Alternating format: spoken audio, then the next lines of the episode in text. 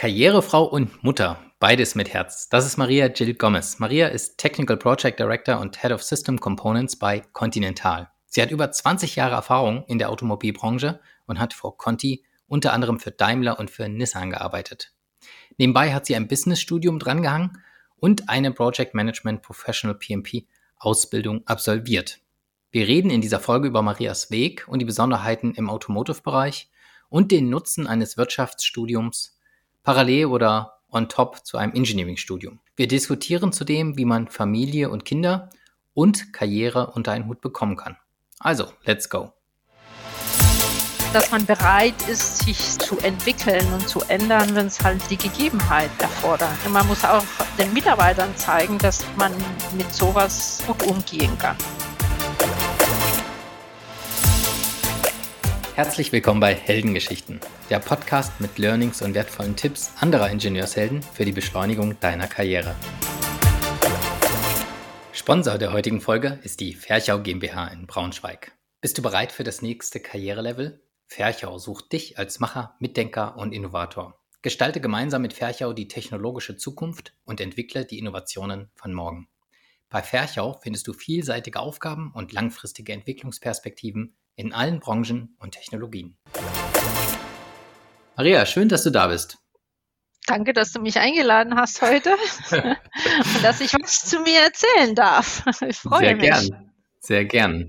Ja, dann lass uns so auch direkt einsteigen. Maria, erzähl doch noch mal kurz von dir. Ich habe jetzt die beiden Titel genannt. Das klingt ja nach einer hohen Führungsposition ähm, mhm. und kontinentalen großer Konzern. Also wer bist du eigentlich? Was machst du? Wo kommst du vielleicht auch her? Was hast du für eine, für eine Vita bisher so gehabt? Fass das doch für uns gern mal zusammen, so in zwei, drei Minuten. Ja, gerne. Also mein Name ist Maria Gil Gomez. Also wie man unschwer erkennt, habe ich eigentlich äh, Migrationshintergrund, wie man so schön sagen würde. Also ich bin eigentlich ähm, erst mit 18 Jahren nach Deutschland gekommen bin gebürtige Spanierin und kam eigentlich zum Studieren nach Deutschland. Ja. Also ich habe äh, mein Studium an der Uni Stuttgart absolviert Dort habe ich Luft- und Raumfahrttechnik studiert und anschließend habe ich noch einen Master in Business gemacht. Ja, also ich bin schon leidenschaftliche Ingenieurin, aber irgendwie habe ich gesagt, ach, nur Technik ist irgendwie nicht genug und wollte halt so ein bisschen mehr wissen halt von der von der Business-Seite. Deswegen habe ich ja noch noch einen Master gemacht. Wo hast du den Master gemacht? Also wo war dann diese, dieser Business-Anteil? Auch in Stuttgart war er nicht, ne? Du warst noch woanders. Der war, der war eigentlich, also ich war an äh, zwei verschiedene Standorte von dieser, von dieser Schule. Das ist die äh, ACP Business School. Also ich war in Oxford sechs Monate. Ja, mhm. und dann war ich nochmal in Berlin sechs Monate. Hm. Okay. Und zusätzlich dann gab es noch ein Praktikum, sagen wir mal so, dazu oder ein Firmenprojekt, der dann noch dazu gehört hat zum Master. Okay. Mhm. Ja, gestartet habe ich damals meine Karriere. Also, obwohl ich Luft- und Raumfahrttechnikerin bin, bin ich eigentlich schon seit etwas mehr als 20 Jahren in der Automobilindustrie, also meine ganze Karriere. Damals äh, habe ich bei, bei Daimler angefangen. Damals hieß es noch Daimler Chrysler, ja, wo ich eigentlich das, habe das internationale Trainee-Programm absolviert habe ich dann noch ein paar Jahre bei Daimler gearbeitet, bevor ich da zu Nissan gewechselt bin. Ja, da war ich okay. auch um, ähm, sehr, sehr viele Jahre zehn Jahre im Technical Center in Barcelona. Okay. Habe hauptsächlich im Bereich Powertrain, also äh, Dieselmotoren gearbeitet. Habe als Projektmanagerin damals gestartet und habe innerhalb der zehn Jahre äh, zweimal befördert worden und am Ende war ich zuständig für den ganzen Bereich von großvolumigen Motoren, äh, für Light Commercial und Heavy Duty Vehicles, also wirklich die großen Geräte oder okay, großen, ja. größeren Fahrzeuge und habe dann das ganze Projektmanagement Management verantwortet, von, vom Anfang an, von Projektanfang, sagen wir mal so, bis natürlich das Produkt tatsächlich, end, also bis End of Life. Also wir haben eigentlich, war eher, viele würden es ja nennen, Programmmanagement, weil wir das Produkt von Anfang bis Ende gesehen haben. Ja. ja. Wart ihr auch schon sehr agil unterwegs bei Nissan? War das auch schon so, ähm, sag mal, so was man heute, ich sage mal in Anführungszeichen, unter modernen Projektmanagement versteht, ne? dass man da mit agilen Methoden unterwegs ist und. Nee, also bei Nissan haben wir tatsächlich damals noch, noch sehr klassische Meilensteine und also nichts mit Product Increments und diese ganzen Geschichten, die man eher heute kennt. Nicht. Also Okay. Damals sehr, sehr klassisch, ja. Nicht in Sprints, sondern klassisch in Gantt-Charts unterwegs, ja. Ja, genau, okay. ganz klassisch, ja. Microsoft Projects. okay. Dann äh, ich aus Familie, also sind wir nach, aus familiären Gründen nach Deutschland zurückgezogen. Ja, also mein Mann ist eigentlich Deutscher und dann habe ich da ähm, 2017, gut, ich habe ja erstmal eine Auszeit genommen, ja, nachdem ich bei Nissan äh, bin ich in ein ruhendes Arbeitsverhältnis gewechselt. Das geht in Spanien, kann man ja so beantragen, dass das Arbeitsverhältnis okay. ruht aus persönlichen Gründen. Das habe ich damals erstmal so gemacht, also ich habe nicht gekündigt. Mhm. Okay. Und bin dann äh, mit meinen Mädels nach Deutschland gezogen. Mein Mann war schon zwei Jahre hin und her gependelt und ja, sind wir tatsächlich dann alle nach Deutschland gekommen. Ich habe dann etwa eineinhalb Jahre nicht gearbeitet, meine Zeit ein bisschen den Kindern gewidmet und dann habe ich äh, im März 2017 angefangen bei Continental zu arbeiten. Erstmal okay. in der Bremsenentwicklung. Ja, ich wollte auf jeden Fall aus dem Powertrain raus. Der Diesel durch den VW-Skandal war ja eigentlich mehr so in, ja, und wollte auch eigentlich andere Sachen kennenlernen. Ja. Und später hatte ich einfach das Glück oder, oder das halt in, in Frankfurt das Thema Fahrassistenzsysteme und autonomes Fahren, also dass die Gruppe da verstärkt äh, werden sollte.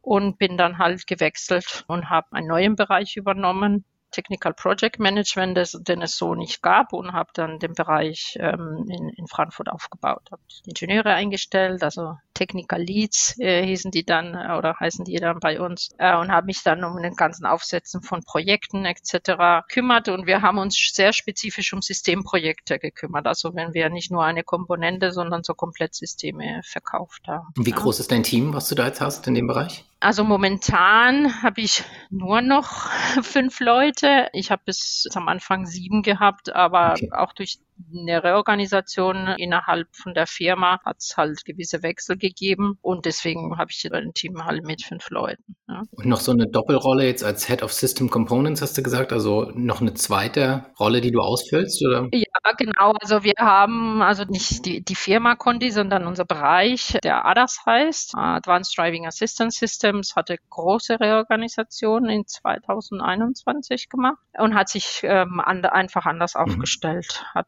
viel stärker die, die Basisentwicklung und die Applikation separiert und hat tatsächlich nach Märkten mhm. aufgeteilt. Und dadurch ist der Bereich, den ich dann äh, bisher verantwortet habe, dieses technische Projektmanagement, ist dann komplett anders aufgestellt worden. Diese, die, es gibt den nicht mehr als Bereich, sondern diese Technical Leads sind dann nach mhm. Kunden aufgestellt. Ja. Ich habe trotzdem immer noch die Stelle inne, weil es noch Projekte gab, die wir zu Ende machen mussten oder halt transferieren, weil wir haben zum, zum größten Teil Projekte für asiatische Kunden gemacht und das sollte in die Region okay. dann gehen, ja, nicht mehr aus Europa okay. betreut werden. Ja. Tatsächlich werde ich die Rolle jetzt in Dezember komplett abgeben, weil wir ähm, dann die Übergabe gemacht haben und dann diese ja, Rolle okay. verschwindet dann. Ja, also die habe ich nicht mehr und dann darf ich nur noch System and Components machen. Ja. Und da kümmere ich mich hauptsächlich um das ganze Thema Anfragen von äh, den Fahrzeugen, von den europäischen Fahrzeugherstellern. Also von der technischen Seite, dass wir halt die, die ganze Technik äh, zusammenführen, dass wir diese, die Anfragen bearbeiten, die ganzen Diskussionen mit den Kunden. Und auf der anderen Seite gibt es noch eine strategische Komponente, die mehr mit dem Thema Produktroadmaps mhm, zu tun okay. hat, ja, die wir dann sozusagen mit dem Central Engineering und unserer Product Lines diskutieren und sagen, ja. okay, was, was brauchen wir für unsere Kunden in Europa und wie müssen wir uns da aufstellen? Wenn man das so hört, Maria, dann hast du jetzt ja eine sehr erfolgreiche Karriere bereits hinter dir, ne? mit Stationen bei Daimler, bei Nissan, jetzt bei Conti, also jeweils bei großen Firmen und jetzt auch immer in leitenden Rollen in den letzten Stationen. Worauf greifst du denn besonders zurück? Ist es eher die, die Business Management Ausbildung, die du dann on top noch gemacht hast? Ist es eher das Ingenieurwissenschaftliche, was für dich jetzt so die Grundlage des täglichen Arbeitens ist, oder ist es einfach nur die Berufserfahrung, die du jetzt einsetzt, um Erfolg zu haben? Was würdest du sagen? Ich würde sagen, es ist irgendwie eine Kombination aus allem. Ne? Das Ingenieurstudium hat man natürlich dieses ganze technische oder zumindest die Grundkenntnisse. Man lernt ja noch trotzdem viel dazu, ja, in der mhm in der Uni lernt man eher so die, die, die Theorie und über die Jahre sieht man dann, wie es in der Praxis dann tatsächlich aussieht, ja.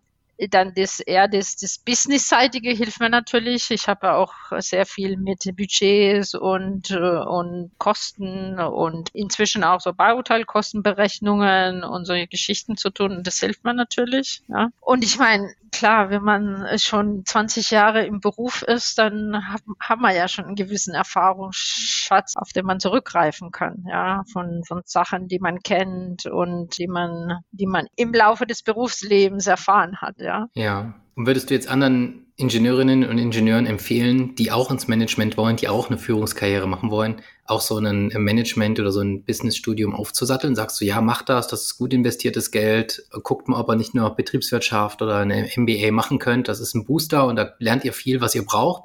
Oder sagst du, oh, das kann man auch, sag mal, Street Smartness, ne? das kannst du auch on the job lernen und da kommst du schon rein, wenn du ein cleveres Kerlchen bist. Wie stehst du dazu? Oder sagst du, nee, das ist schon eine gute Sache? Ja gut, es ist je nachdem, was Leute anstreben. Ja, ich wusste schon von ziemlich Anfang an, dass ich nicht nur Ingenieurin sein will, ist vielleicht der, der, falsche Ausdruck, aber dass ich nicht nur irgendwie Technik, Technik, ja. Technik, mhm. ähm, irgendwie, es gibt Leute, die, die simulieren und die machen und die mhm. schreiben Software. Also sowas wollte ich, wollte ich irgendwie nicht. Ja, ja das verstehe ich. Ich wusste, gut. dass mhm. ich auch Richtung Projekte manage etc. Und dann habe ich gedacht, ah, da fällt mir ja ein bisschen was. Ich weiß viel über die Technik, aber irgendwie mhm. habe ich sogar einen richtigen Einblick, wie so eine Firma funktioniert, auch was Geld angeht, sagen wir mal so mhm. und solche Sachen. Und deswegen war es für mich halt sehr, äh, sehr hilfreich, ja, weil ja. es hat mir halt so ein bisschen dieses Gefühl gegeben, oh, ich verstehe jetzt das auch, ich kann auch äh, okay. irgendwie mhm. mitreden, ja, aber das, also für mich war es eine gute Entscheidung und ich denke, da, da muss jeder natürlich die Pros und Cons erwägen, ja. Also mhm. das ist okay. natürlich Zeit, die man aufwenden muss Option wäre es natürlich auch zu sagen, man kann man kann es ja auch, viele Leute machen es ja später berufsbegleitend. Ja, das ja. ist ja auch eine Möglichkeit, es so zu tun. Was eigentlich gar nicht so schlecht ist. Da kannst du vielleicht sagen, okay, ich so drei, vier Jahre erstmal arbeiten und dann kann ich halt vielleicht berufsbegleitend noch das on top machen, so als mhm. kleine Sahne, Sahnehäubchen auf der, auf der Torte. Mhm. Jetzt hast du gesagt, du bist ähm, ja nicht nur erfolgreiche Karrierefrau, sondern auch Mutter. Und das finde ich auch immer spannend zu sehen, wie andere Frauen dann mit beiden Beinen fest im Berufsleben stehen oder so wie du jetzt auch eine Führungsrolle ausfüllen.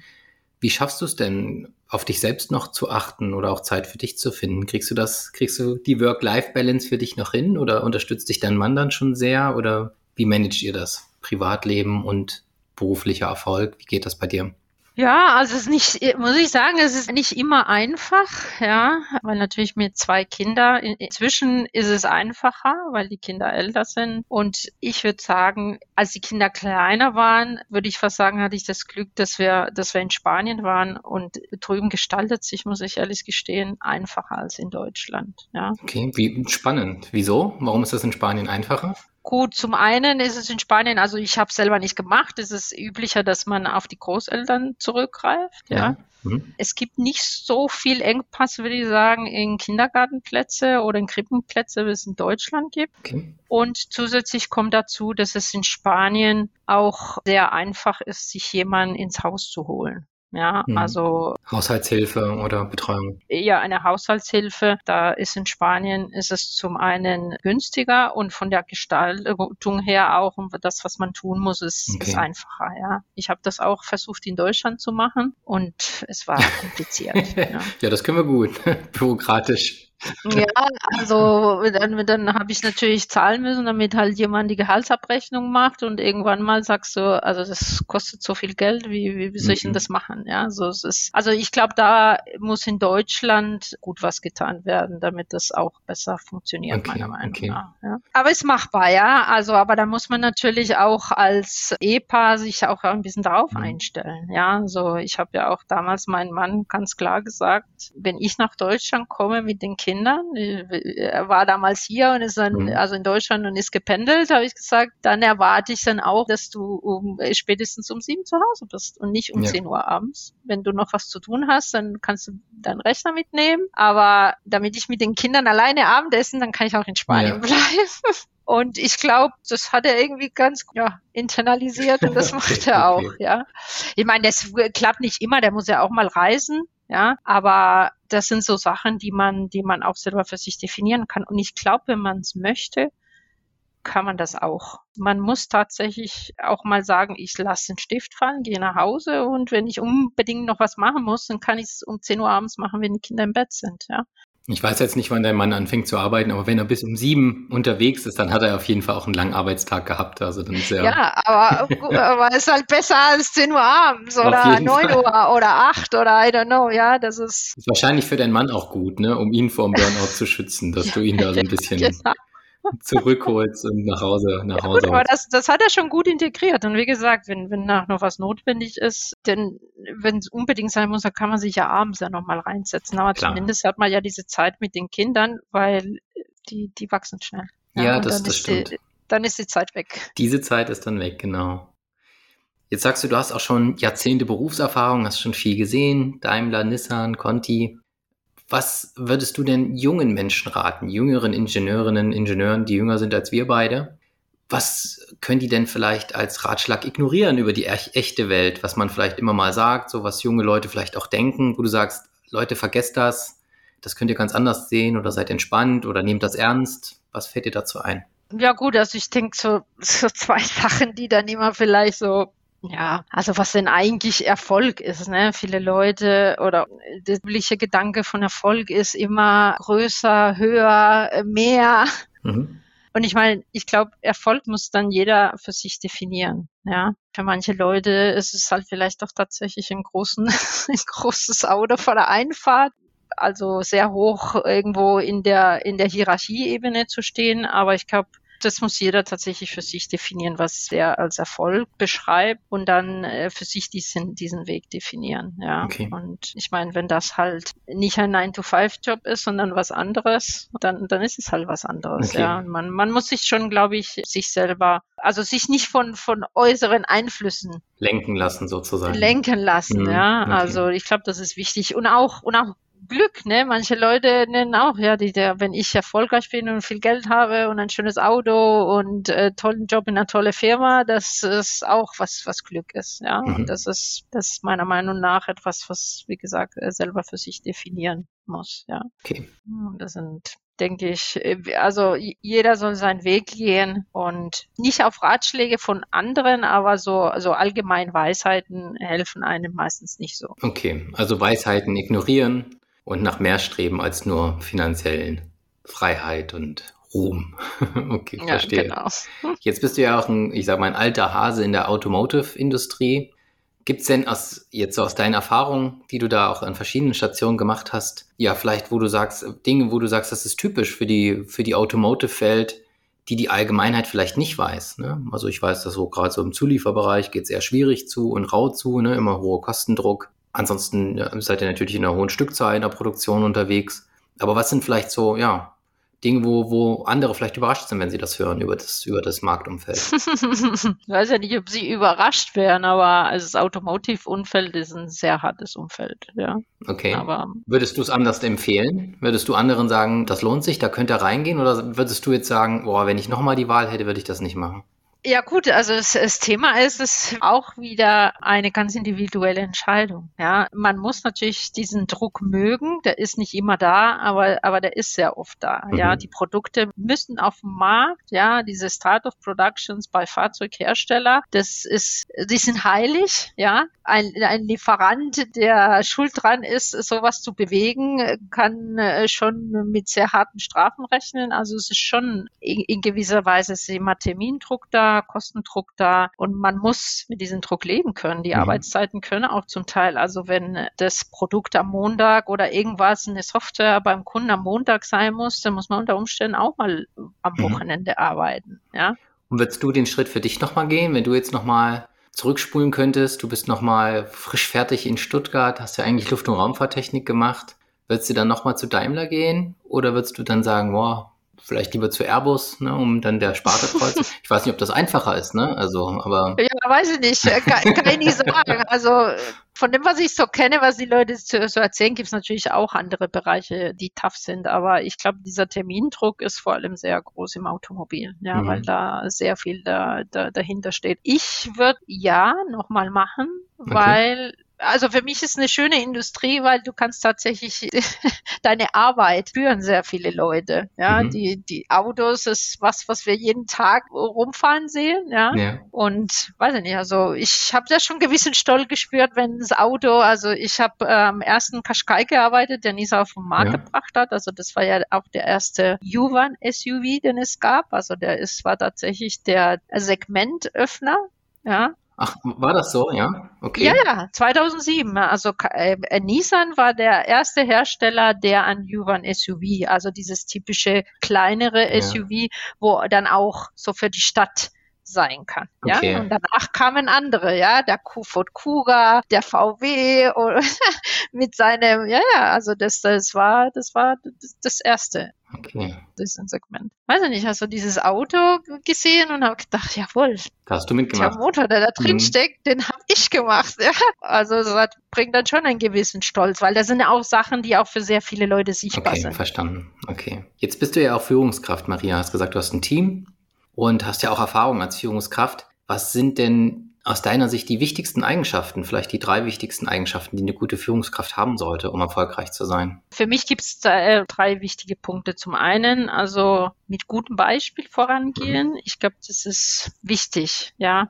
seinen Leuten zu zeigen, dass man sich auch auf ihren Level dann sich auf, auf der Basis bewegen kann, ja, und dass man auch die gleichen Werkzeuge nutzt wie sie, dass man halt auch die gleichen Probleme hat wie sie zum okay. Teil, ja, und, und auch, dass man bereit ist, sich zu entwickeln und zu ändern, wenn es halt die Gegebenheit erfordern. Ja, wir haben zum Beispiel jetzt äh, auch eine große Reorganisation hinter uns. Man muss auch den Mitarbeitern zeigen, dass man mit sowas gut umgehen kann ja, mhm. dass man das für sich dann auch ausnutzt, ja, vielleicht um auch was anderes zu sehen, was anderes zu machen, Horizont zu erweitern und ich glaube, das ist wichtig, dass sie auch sehen, ja, mein, mein Chef macht das auch ja. so wie ich, ja, oder kann das auch so wie ich, ja, ja. dann, äh, also, weiß ich nicht, also wie ich es beschreiben soll, also Vulnerabilität zeigen, Mensch sein im Sinne, man ähm, Perfektion existiert nicht, man ist nicht perfekt, ja. Und ich glaube, es ist wichtig, dass auch die Mitarbeiter sehen, dass wenn man Fehler macht, äh, dazu steht, ja, und nicht versucht, das irgendwie wegzukaschieren, mhm. sagen wir mal so, okay. ja. Also niemand ist perfekt, ja. Und, äh, und das, glaube ich, ist, ist wichtig und auch offen und transparent zu sein mhm. und auch äh, Mut zeigen. Okay. Äh, auch zu sagen, okay, einen Fehler habe ich gemacht, dann muss ich halt jetzt äh, den, Aus,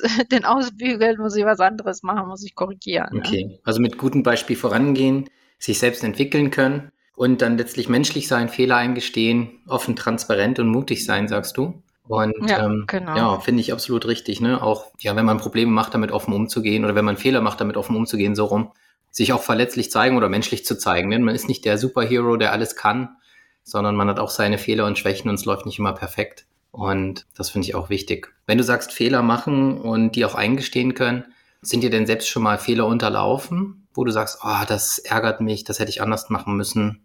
Oh, sicher. Ja, sind mir auch Fehler. Zum Beispiel, also jetzt, jetzt nicht spezifisch von Jobinhalten fällt mir was ein, aber zum Beispiel auch bei, bei Einstellungen von Mitarbeitern sind mir auch schon Fehler unterlaufen. Dass was denn? Was hast du da falsch gemacht? Die falschen Leute eingestellt. würde ich es jetzt so nennen, oder, oder die, die am Ende doch nicht das gebracht haben, was ich erwartet okay. habe und wo ich auch Probleme gehabt habe. Ja. Hast du daraus was gelernt? Gehst du jetzt anders vor bei Einstellungen oder wie, wie könnte man das verhindern? Ja, ich versuche so ein bisschen mehr die Motivation der Leute zu verstehen, wenn sie sich bewerben, was sie bewegt, äh, mehr auch, also persönlich ist es falsch, aber ich versuche dann schon mehr die, die, die Persönlichkeit dieser, dieser Person zu verstehen, mhm. ja, um, um zu sehen, weil, weil im Endeffekt, das muss ja im, im Teamgefüge dann auch passen, ja, die verschiedenen Persönlichkeiten. Ja. Und, und dementsprechend, ja, man, man, man lernt dazu, ja, man, man weiß, wie man dann für zukünftige Einstellungen dann dementsprechend besser aufpassen okay. soll, ja, ja. wenn man so nennen okay. will. Wenn du jetzt als Führungskraft agierst und andere führst, wann fallen dir den Mitarbeiter besonders positiv auf oder wann vielleicht auch negativ? Also was muss man denn aus deiner Sicht machen, um beim Chef, jetzt bei dir, wenn du Chefin bist, ja, positiv aufzufallen, um dann vielleicht auch Chancen zu haben, sich weiterzuentwickeln, sich vielleicht auch für eine Führungsposition zu empfehlen.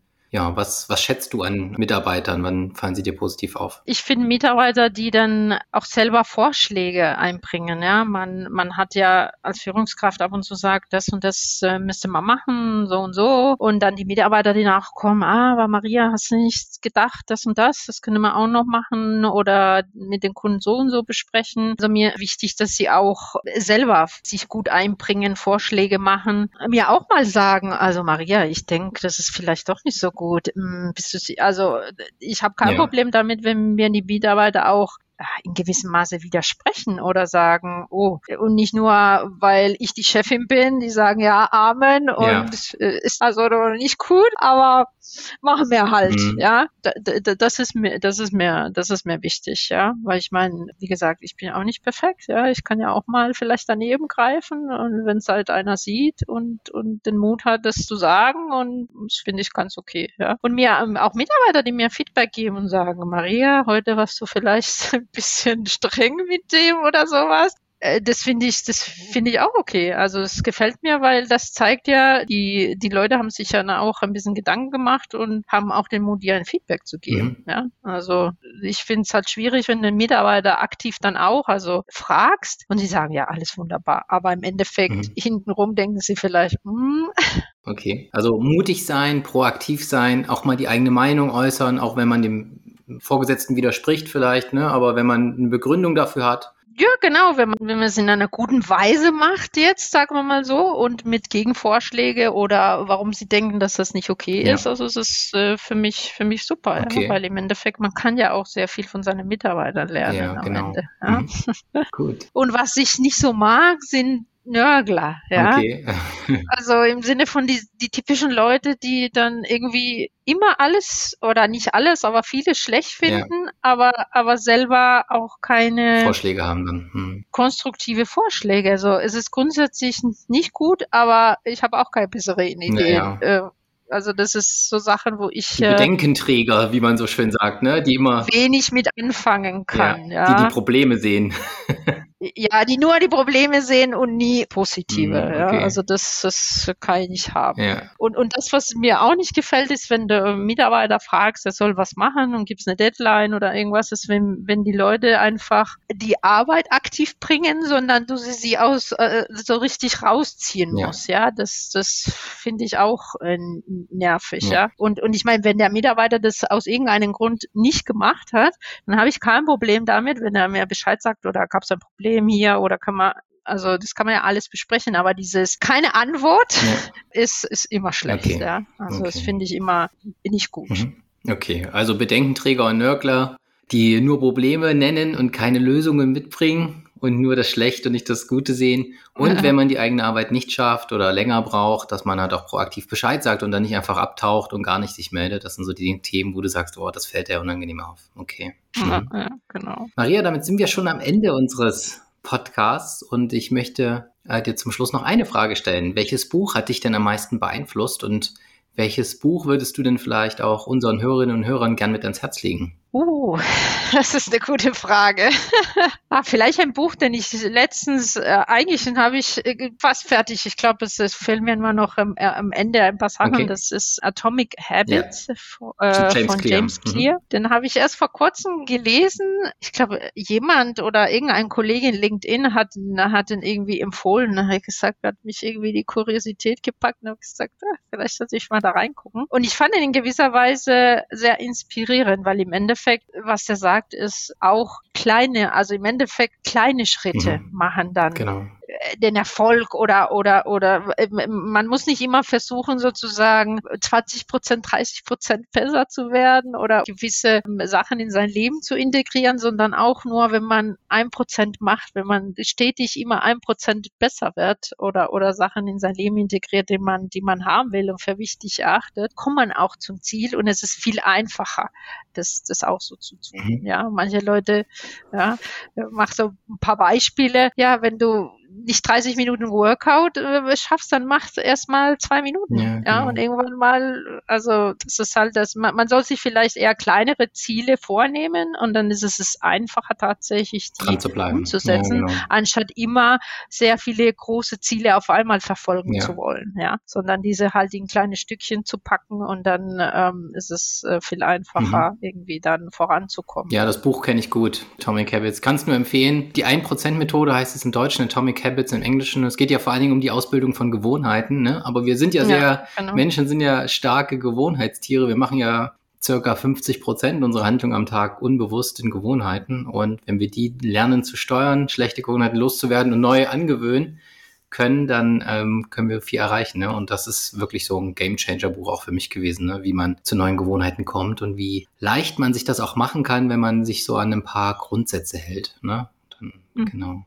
Genau. Super, Maria, es hat viel Spaß gemacht. Die Zeit ging super schnell rum. Ich danke dir, dass du heute da sein konntest und dass du mit mir deine ganzen Erfahrungen und Gedanken geteilt hast. Und ja, schön, dass, schön, dass wir das Gespräch führen konnten heute. Ja, vielen Dank an dich. Das hat mir auch Spaß gemacht, ein bisschen was zu erzählen. Dankeschön.